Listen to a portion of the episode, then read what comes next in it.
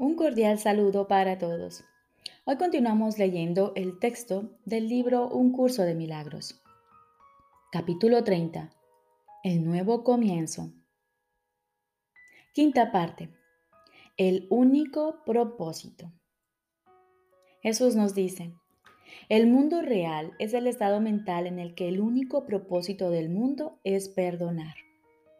El miedo ha, dejado de ser el objetivo, pues escapar de la culpabilidad se ha convertido ahora en la meta. Se reconoce el valor del perdón, que pasa a ocupar el lugar de los ídolos, los cuales dejan de perseguirse porque ya no les, se les atribuye ningún valor a sus regalos. No se establecen reglas fútiles, ni se le exige a nada ni a nadie que cambie y se amolde al sueño de miedo.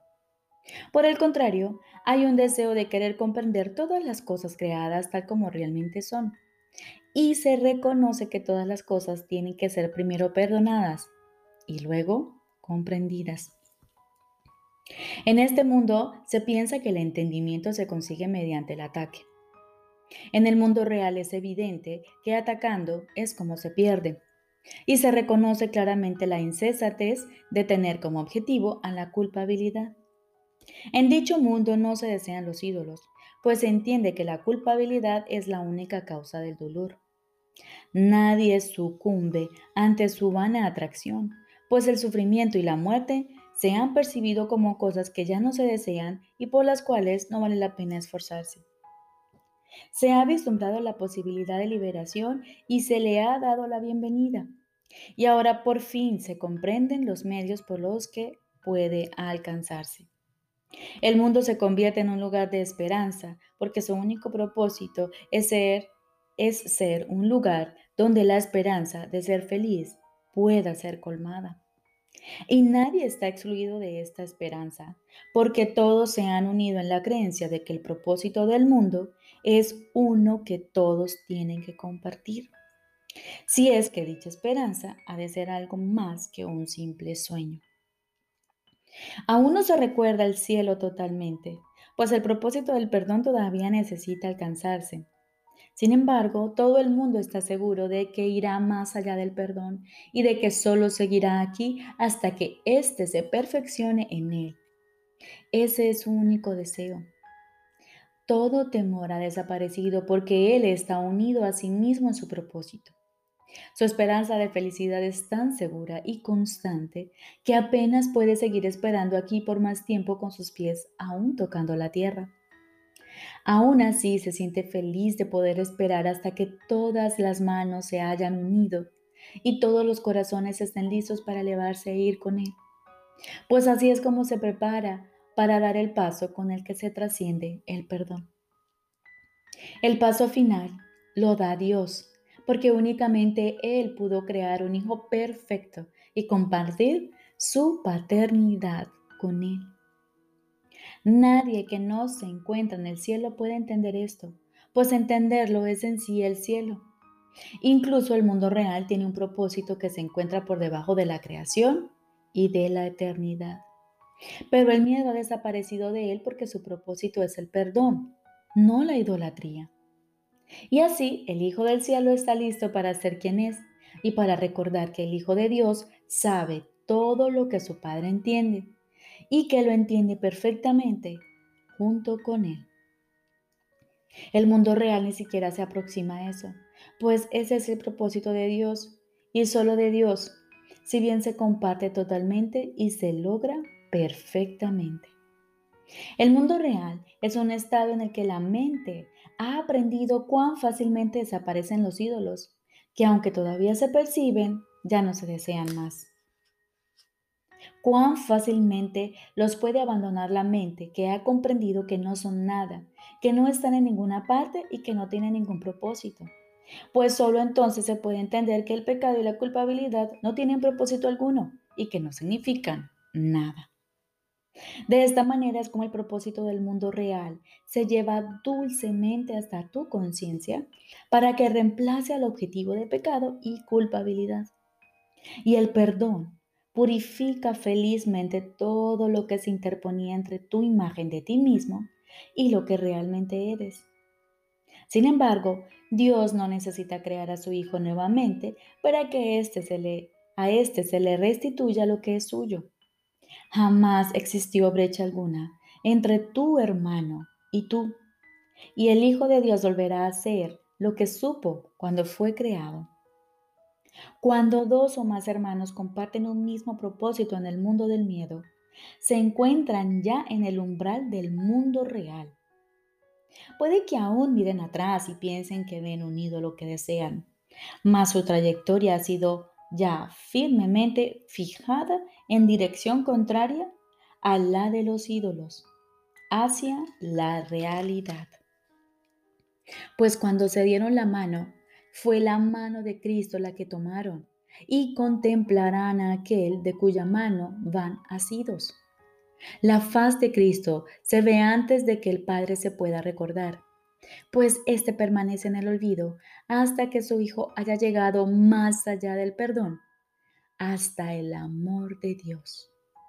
El amor de Cristo, no obstante, se acepta primero y entonces aflora el conocimiento de que ambos son uno. Cuán fácil y ligero es el paso que te saca de los estrechos confines del mundo del miedo una vez que has reconocido de quién es la mano de la que, has, de la que vas asido. Tienes a mano todo lo necesario para poder alejarte del miedo para siempre con perfecta certeza y para seguir adelante y llegar cuanto antes a las puertas del cielo. Pues aquel de cuya mano vas asido solo estaba esperando a que te unieses a Él. Y ahora que has venido, ¿se demoraría Él en mostrarte el camino que debes recorrer contigo?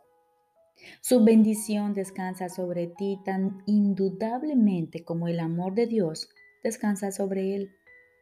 Su gratitud hacia ti sobrepasa tu entendimiento, pues tú le has permitido liberarse de sus cadenas para que juntos os dirijáis a la morada de su Padre. Un viejo odio está desapareciendo del mundo y con él va desapareciendo también todo miedo y rencor. No vuelvas la vista atrás, pues lo que te espera más adelante es lo que siempre anhelaste en tu corazón. Renuncia al mundo pero no con una actitud de sacrificio, pues nunca lo deseaste. Qué felicidad que jamás buscaste en Él no te ocasionó dolor. ¿Qué momento de satisfacción no se compró con monedas de sufrimiento y a un precio exorbitante? La dicha no cuesta nada. Es tu sagrado derecho, pues por lo que pagas no es felicidad que la honestidad te acelere en tu camino y que al contemplar en retrospectiva las experiencias que has tenido aquí, no te dejes engañar.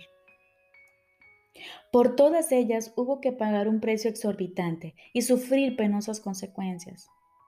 No mires atrás, excepto con honestidad. Y cuando un ídolo te tiente, piensa en lo siguiente. Jamás te dio un ídolo cosa alguna, excepto el regalo, entre comillas, de la culpabilidad. Cada uno de ellos se compró con la moneda del dolor y nunca fuiste tú solo quien pagó por él.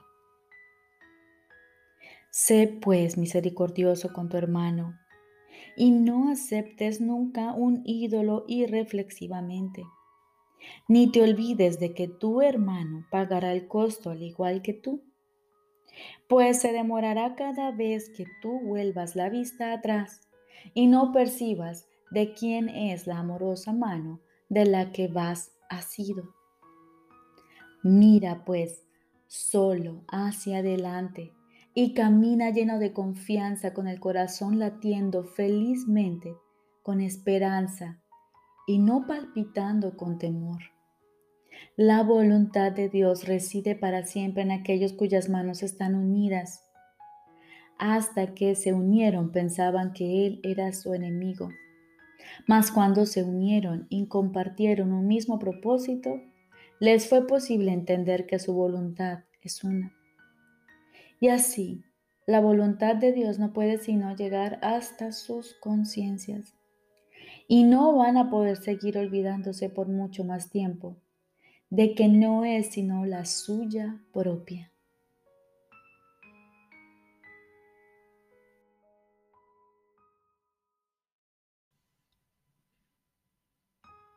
Ahora continuamos con el libro de ejercicios. Segundo tema especial. ¿Qué es la salvación? La salvación es la promesa que Dios te hizo de que finalmente encontrarás el camino que conduce a Él. Y Él no puede dejar de cumplirla.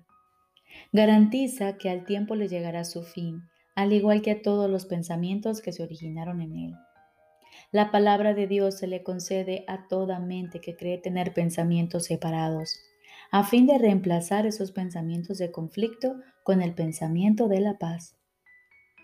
El pensamiento de la paz le fue dado al Hijo en el mismo instante en que su mente concibió el pensamiento de la guerra. Antes de eso no había necesidad de ese pensamiento, pues la paz se había otorgado sin opuestos y simplemente era. Una mente dividida, no obstante, tiene necesidad de curación.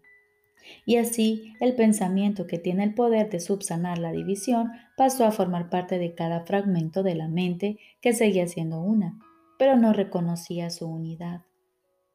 Al no conocerse a sí misma, pensó que había perdido su identidad. La salvación es un deshacer en el sentido de que no hace nada al no apoyar el mundo de sueños y de malicia. De esta manera las ilusiones desaparecen al no prestarles apoyo, deja que simplemente se conviertan en polvo. Y lo que ocultaba queda ahora revelado. Un altar santo. Un altar al santo nombre de Dios, donde su palabra está escrita, con las ofrendas de tu perdón depositadas ante Él, y tras ellas, no mucho más allá, el recuerdo de Dios. Acudamos diariamente a este santo lugar y pasemos un rato juntos. Ahí compartimos nuestro sueño final. Es este un sueño en el que no hay pesares, pues contiene un atisbo de toda la gloria que Dios nos ha dado. En él se ve brotar la hierba, los árboles florecer y los pájaros hacer sus nidos en su ramaje.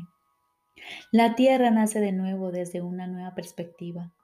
La noche ya pasó y ahora nos hemos unido en la luz. Desde ahí le extendemos la salvación al mundo, pues ahí fue donde la recibimos. El himno que llenos de júbilo entonamos le proclama al mundo que la libertad ha retornado, que al tiempo casi le ha llegado su fin y que el Hijo de Dios tan solo tiene que esperar un instante antes de que su Padre sea recortado.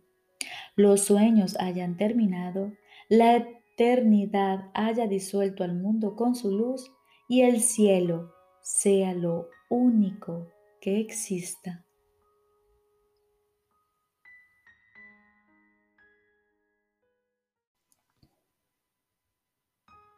Lección número 239.